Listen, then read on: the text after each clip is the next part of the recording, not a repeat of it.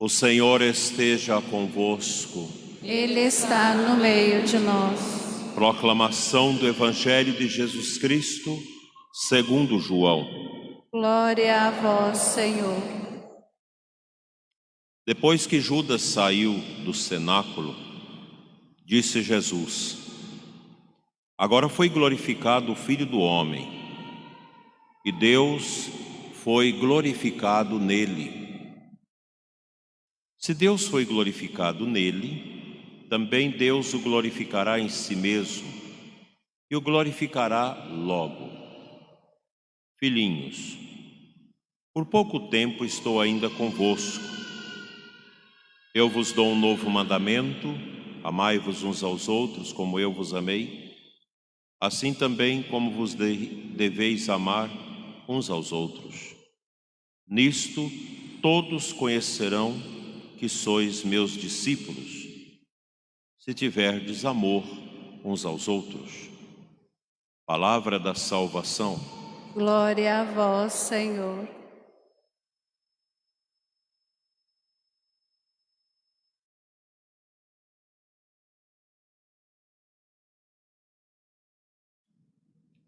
Amados irmãos, presentes na nossa catedral, diletos peregrinos que nos acompanham nesta missa de preparação para a nossa peregrinação. Internautas, doentes, pessoas que rezam conosco em diversos lugares. A liturgia deste quinto domingo da Páscoa nos apresenta nosso Senhor Jesus Cristo como mestre, como um rabino a ensinar os seus filhos. São João, evangelista, foi quem mais dedicou espaço aos ensinamentos de Jesus no dia da instituição da Eucaristia. Do capítulo 13 ao capítulo 17, São João descreve os ensinamentos de Jesus proferidos no dia da instituição da ceia sagrada, a Eucaristia. Tudo está muito conexo com o mistério da Páscoa, pois a nossa Páscoa cristã, ela é correlata e bem próxima da Páscoa judaica não poucas vezes coincidindo na mesma data. A festa da Páscoa é móvel, pois é uma festa lunar, que depende do soltístico e da contagem das luas após o soltístico de janeiro, dado que não há Páscoa sem lua cheia pois a lua cheia recorda os ensinamentos do profeta Isaías e de outras passagens bíblicas do Antigo Testamento que fala, falam para nós das neomênias, das festas judaicas ocorridas na lua cheia. Nosso Senhor ao sentar-se à mesa, recorda o ritual doméstico da Páscoa judaica, onde o pai de família ou avô, exercendo a paternidade, se posta à cabeceira da mesa para celebrar a Santa Páscoa, que tem suas raízes profundas na história de Israel, do povo escolhido por Deus nas suas diversas etapas. Pensemos na grandeza deste momento de Jesus com os seus. O ensinamento, as pontuações, desde a explicitação do lava-pés até o capítulo 17 na sua oração sacerdotal, quando Jesus ora pela unidade da igreja e pela proteção dos seus nesse mundo que odeia a fé, que odeia a Deus. E aqui, meus irmãos, tem um detalhe sutil, logo no início da proclamação do Evangelho. Depois que Judas saiu do cenáculo, o cenáculo fica já no alto da Jerusalém, está lá até hoje. Aquele lugar que é uma espécie de um salão de reunião, onde nosso Senhor instituiu a Eucaristia e onde os, os discípulos e Nossa Senhora receberam o Espírito Santo em Pentecostes. É um lugar que hoje guardado pelos judeus ortodoxos, mas muito visitado pelos cristãos, onde sempre os peregrinos rezam ali e pede a efusão do Espírito Santo. A imagem de, de Judas ela é estranha, porque é noite. Nosso Senhor está reunido no cenáculo muito bem preparado para a ceia. Judas é o primeiro a comungar. Nosso Senhor molha o pão consagrado e coloca na boca de Judas. Mas não foi Jesus que entrou, porque o coração de Judas estava fendido pelos vícios, pelo pecado, pela desobediência, pelo apego, pela corrupção e por tantos males. No lugar de Jesus, entra no mundo interior de Judas o demônio. Satanás aloja no coração de Judas. O seu rosto é estranho, o seu olhar é esbugalhado. E nosso Senhor diz: vá, vá fazer o que você tem que fazer. E ele sai. Nós podemos imaginar Judas mergulhando na noite, naquela noite de Jerusalém. Vai à procura da soldadesca de Herodes para entregar nosso Senhor. Enquanto isso, Jesus, antes da agonia no Getsemane, ele ensina aos discípulos as grandes dádivas do amor. O amor que deve ser vivido na igreja. A igreja, como nós escutamos na primeira leitura, em ação, e na segunda leitura, vislumbrada no céu, ela é a comunidade dos eleitos e ela forma a túnica mística de Cristo. A igreja, no seu mistério, se confunde com o ressuscitado. A igreja, no seu mistério, é a epifania da luz do ressuscitado neste mundo. Nela nós somos seus filhos, ingressados nesse grande mistério através do nosso batismo. As águas batismais, que são águas sacramentais, foram na nossa vida o banho regenerador que nos limpou e nos introduziu no coração do mistério. A igreja, meus irmãos, é maior do que seus filhos. Ela é maior do que o Papa, do que os, o clero, os religiosos, os leigos. A igreja é um mistério e nós estamos nela não por merecimentos, mas por graça. Nós somos católicos não porque merecemos ser católicos, mas por graça de Deus que nos acolheu. E é bom que não se confunda a igreja com seus filhos. A igreja é pura, ela não peca. Ela é pura, porque ela é Cristo. Nós, seus filhos, às vezes, com os nossos maus exemplos, com a nossa falta de santidade, a gente cria espaço para os inimigos de Cristo xingarem a igreja. É interessante que todos que perseguem a igreja terminam mal. Pode olhar a história. Vamos lembrar de Herodes, o grande tetrarca. Foram 18 Herodes em Jerusalém, mas o grande Herodes. Aquele que mandou matar as crianças para matar Cristo. Um perseguidor da igreja. Como morre esse homem? De repente, desmaia, dá-lhe uma sapituca, ele sai rolando pelas escadas do seu palácio, vomitando bichos, como diz a tradição, e morre. Como morre Hitler?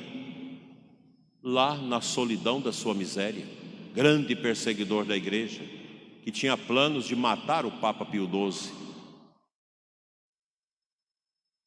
Mandou matar muitos sacerdotes. Como terminou a vida dos que perseguiram a igreja na reforma, aliás, na Revolução Francesa? Mais triste, horrível. Como foi triste a morte de Laminé, um sacerdote que deixou o ministério e aliou-se a Voltaire na Revolução Francesa e tornou-se um padre perseguidor da igreja, amaziado com uma mulher da vida, inteligente, usou a sua inteligência para perseguir a igreja, para estabelecer esta famigerada Revolução Francesa, um grande prejuízo para a humanidade, cujos efeitos deletéricos até hoje podem ser sentidos no mundo. Negar o Cristo, estabelecer uma estranha concepção de um Deus que não cria, de um Deus que coexiste com a matéria eterna, de um Deus que não é o Deus bíblico, mas um Deus de uma razão famigerada, estragada e vilipendiada pelo orgulho. Um Deus que é um arquiteto, que organiza a matéria, mas não é o Criador. Laminé morreu tristemente, secando na cama,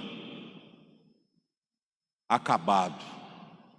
Três sacerdotes que foram seus amigos no seminário, sabendo que ele estava sendo carcomido, e se deteriorando a cada minuto, foram visitá-lo. Naquela esperança de, quem sabe, atiçar a consciência daquele ex-sacerdote, inimigo da igreja, a que se arrependesse dos seus pecados e não fosse despejado no inferno. Quando bateram a porta, Amásia, do ex-padre, abre a porta e eles perguntam: Nós queremos visitar Laminé. E quando entram no quarto, aquele homem já acabado, eles o saúdam e escuta um pensamento de capilaridade orgulhoso. Se vocês pensam que vieram aqui para me converter, eu me sinto muito importante, por isso não peço perdão a Deus. Os padres deram meia volta à esquerda e saíram. Bateram a poeira dos pés. E Laminé se foi. Inimigo da igreja, perseguidor do evangelho. Todos terminam assim. Porque quem é inimigo da igreja é inimigo de Cristo. As pessoas que pensam que perseguir a igreja vai atingir o Papa, vai atingir as estruturas da igreja, Enganam-se. A igreja pode ficar sem nenhuma das suas estruturas. Pode derrubar isso aqui, subtrair o Vaticano, queimar as escolas, os hospitais, os abrigos, as casas paroquiais, pode destruir tudo, mas a igreja não é destruída, porque a igreja não se confunde com esse prédio, com as bonitas basílicas espalhadas pelo mundo inteiro. Isso é pequeno, embora traga tanta beleza, mas é pequeno diante da grandeza da igreja. Porque a igreja ela nasce do coração de Cristo, que é amor. Nosso Senhor Jesus Cristo é amor. E São João, quando escreve a primeira carta dele, ele vai dizer: Deus é amor. É a definição mais próxima da sublimidade que é o nosso Deus. E nosso Senhor ensinando os apóstolos, os discípulos, ele pega lá do Antigo Testamento os mandamentos que Deus deu a Moisés. Três, acerca dos direitos de Deus. Sete, acerca dos direitos dos homens. E nosso Senhor diz: ame a Deus sobre todas as coisas e ao próximo como a si mesmo, retomando já os ensinamentos de Moisés no Antigo Testamento no Êxodo, no Levítico. E esse mandamento é o resumo do mistério. Agora, o que é o amor? Do grego, agape ou agapol, no latim, caritas, forma um conjunto profundo do que a Sagrada Escritura quer dizer sobre o amor. Aqui no Brasil, nós, de certa forma, empobrecemos a concepção do amor. Hoje o amor é tudo, desde o zelo veterinário de um animal, desde plantar um, uma árvore, Desde tomar um sorvete, tudo é amor. Eu amo sorvete. Desde as visitas imundas e pecaminosas que as pessoas fazem no adultério e na fortificação aos motéis, em nome de amor, isso não é amor. Nosso Senhor Jesus Cristo quis nos ensinar que o amor ele é sacrificial. E quando nosso Senhor termina o ensinamento, ele vai por Getsemane, onde é preso após sua grande angústia, onde é torturado, condenado e depositado numa cisterna naquela noite, para na sexta-feira, logo ali às nove horas da manhã, começar o seu suplício escarnicioso em Jerusalém. Ninguém pode dizer-se cristão se não ama. E ninguém pode dizer que o amor pode ser vivido fora da cruz, fora do sacrifício. Amor é dor. Outro dia, partilhando com um amigo que a esposa teve um acidente e ficou tetraplégica. E ele zela daquela esposa como se zela de um anjo. E eu perguntei para ele: como está seu cansaço? e fui surpreendido com uma resposta inesperada. Amar não cansa. Zela da esposa, Quantas esposas também que zelam do marido na cadeira de rodas, como esses avós zelam desse menino. Aqui está a prova. Isso é amor. Amor sacrificial, que requer doação, que requer desprendimento. Esse fazer amor das novelas da Globo Lixo isso é um atentado contra o sentido da palavra. Amor pornográfico? O verbo porneu do grego não pode ser tido em equivalência ao verbo ágape, o agapeu. Amar é doar. Amar é morrer de si. Quando vocês levantam inúmeras vezes à noite para acudir o menino com dor de barriga, o neném, para fazer o chá de nomoscada, para esquentar a toalhinha para colocar no abdômen da criança. Isso é amor. Os que zelam dos seus pais com Alzheimer, e aquele Alzheimer que às vezes tem uma fase aguda em que a pessoa fica sentimentalmente incontrolada. Isso é amor. Isso é o zelo. Esse é o amor. Amar dói. Amar é esgotar o coração na sua carne e no seu sangue. Amar é morrer pelo outro. Fora disso não há amor a romantismo. Ah, você é o paraíso escondido que agora cai no jardim da minha vida. Você é tudo. Todas essas bobagens que se fala, isso é romantismo. Quantos casamentos românticos eu já assisti vários, inclusive na minha família. muitas rosas. As rosas se foram, porque representam os sentimentos que passam e não foram capazes de abraçar os espinhos que ficam e permanecem. A vida, meus irmãos, não é feita só de pétalas.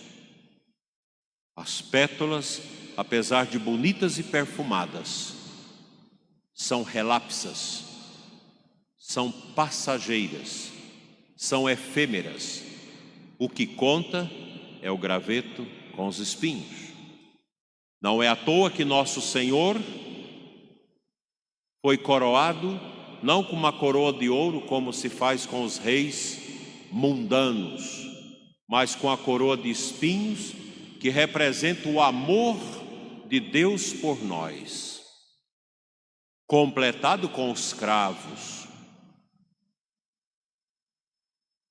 com a sua vil crucifixão naquele lugar chamado Caveira ou Gólgota, Calvário, um lugar fétido ali, no alto de Jerusalém. Ali sim, houve uma experiência grande de amor. Amor, meus irmãos, não é superficialidade, mas é interioridade. Ama-se verdadeiramente a partir do profundo. Podemos pensar como anda o amor após a peste chinesa, após o Covid-19. Muito lockdown, muito adultério, muita bebida alcoólica e muitas famílias, vocês acreditem, eu estou escutando isso na diocese toda. Famílias que aprenderam a beber durante a peste. E se reuniam toda semana para beber. E já temos pessoas alcoólatras disso. Essa é a ação do demônio contra o bem da família. Adultérios, pornografia, aumentou demais a pornografia nas famílias durante o lockdown. E tem gente que acha que isso é amor, você reunir para beber. Aí uma cervejinha, duas cervejinhas, mais um uísque, vai indo, vai indo, vai indo. Aí começam as palavras impróprias, se machucam, porque os vícios não traz benefícios, traz malefícios. Aí se machucam, saem revoltados, mas lá pela quarta, quinta-feira, se fazem as pazes pelo grupo do zap da família, e aí no sábado ou na sexta já encarna de novo no vício, na bebedeira, na bebedeira. Isso não é amor. Os vícios são contrários ao amor. Os vícios trazem a morte, a tristeza e a dor das famílias. Seja a bebida alcoólica, seja as drogas, seja o adultério, seja a prostituição. Nós precisamos retomar o amor verdadeiro. É interessante.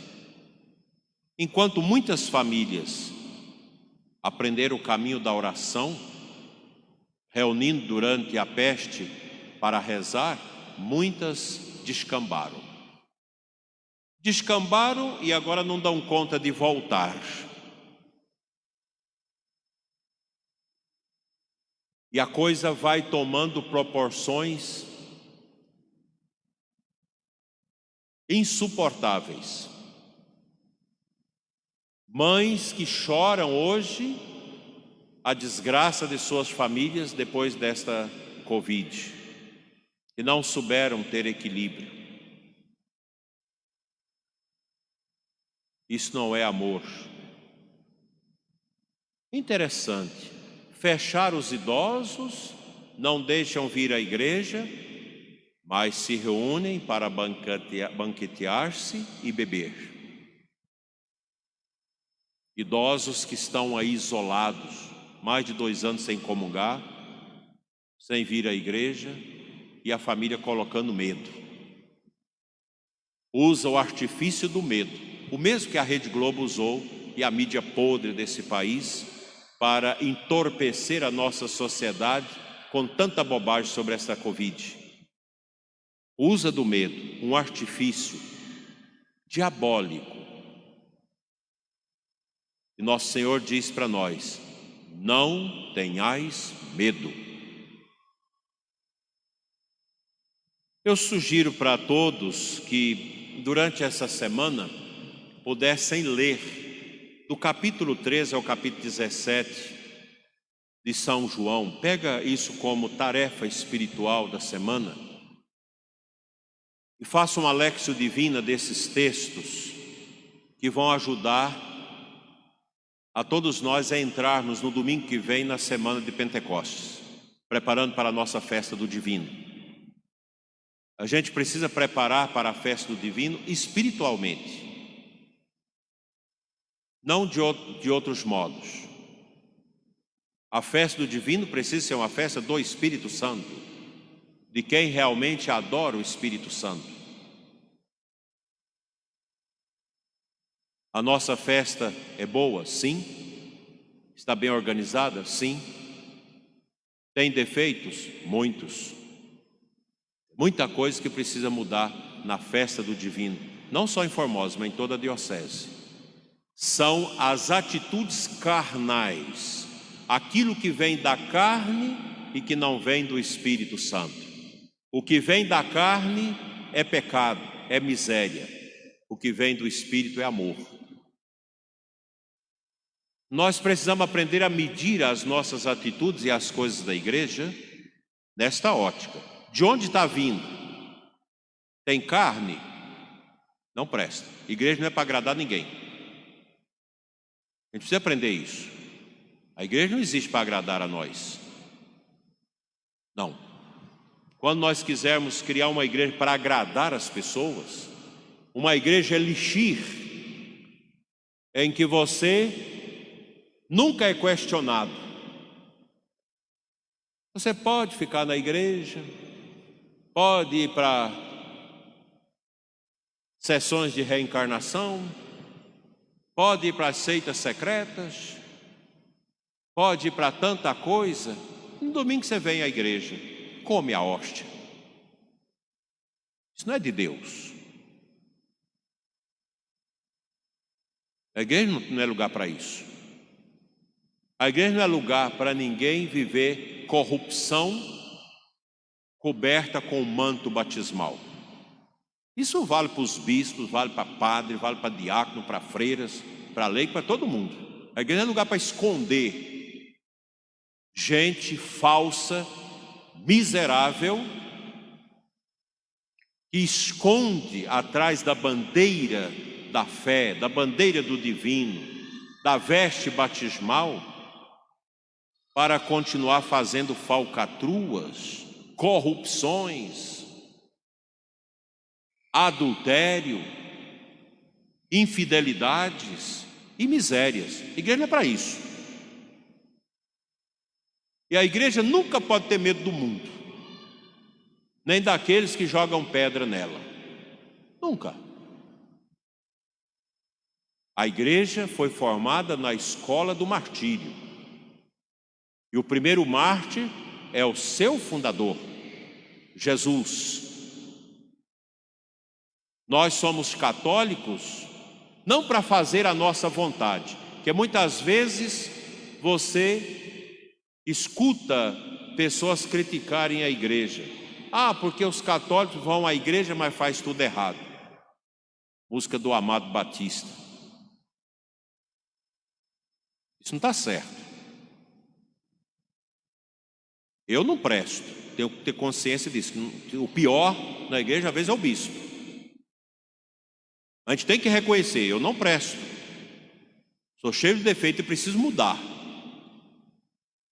Mas todos nós precisamos ter essa consciência.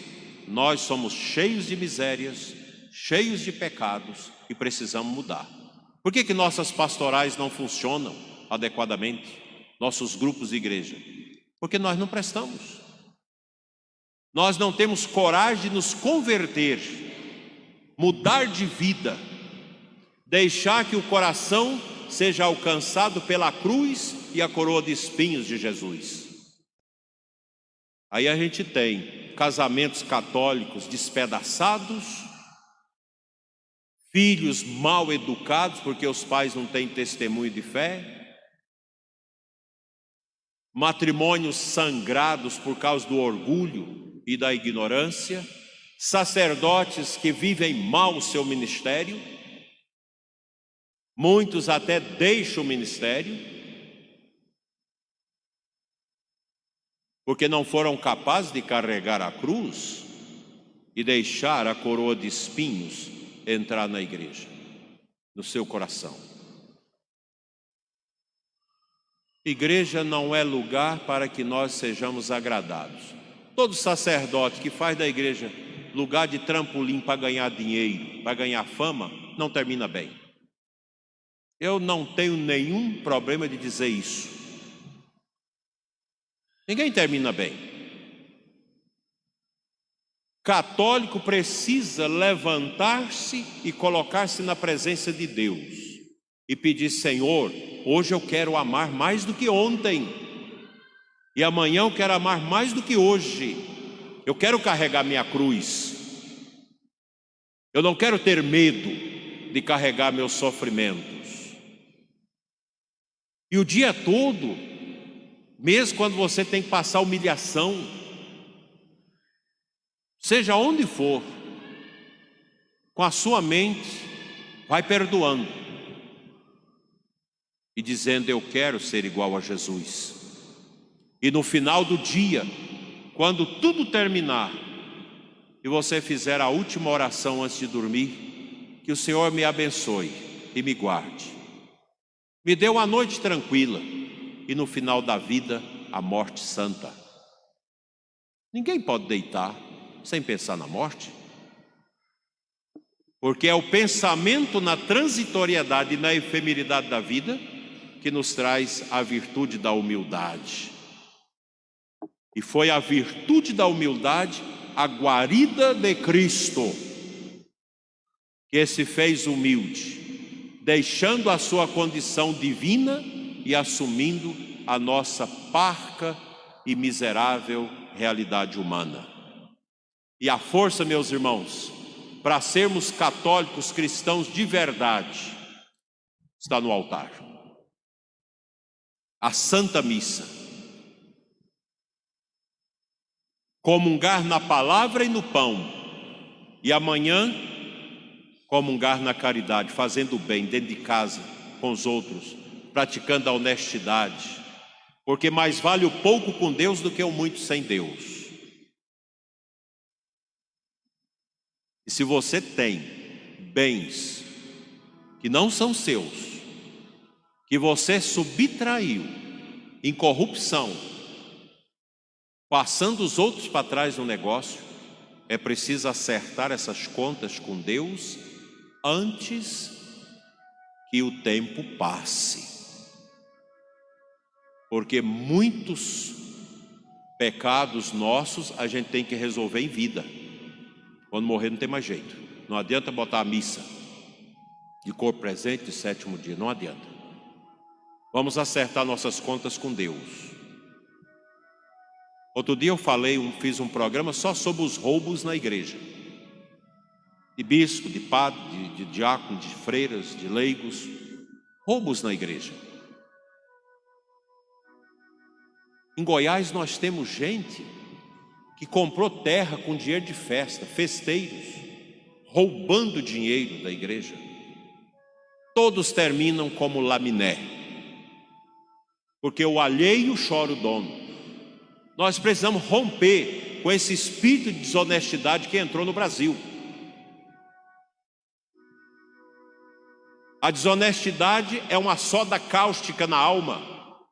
Ninguém entra no céu carregando aquilo que roubou.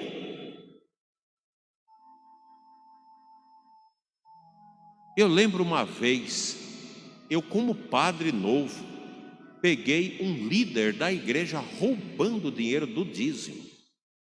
Eu fiquei sem chão e ele também. Virei as costas e fui rezar no Santíssimo. Quando eu estou terminando a oração, ele vem me agarrando por trás, chorando e gritando. Que tristeza. E eu disse: soma tudo que você roubou e deposita na conta da paróquia.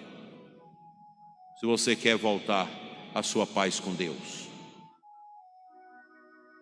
Roubar da igreja.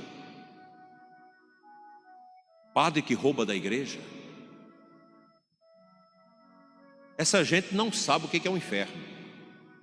Não sabe o que é prestar contas na hora da morte porque perderam a fé, não acredita mais na vida eterna, não crê mais na existência do inferno e do céu, e acha que o céu é aqui, que o inferno é aqui. Isso vale para os que vivem no adultério, os que vivem nos vícios, na cachaçada, na mentira, vale tudo. Sejamos um povo consciente que nós não valemos muita coisa e que sem Deus é impossível uma vida que satisfaça a vontade dele. Que a Imaculada nos ajude a não ter essa triste atitude de Judas que entrou na noite por causa de 30 moedas e por causa do seu orgulho. Creio em Deus Pai.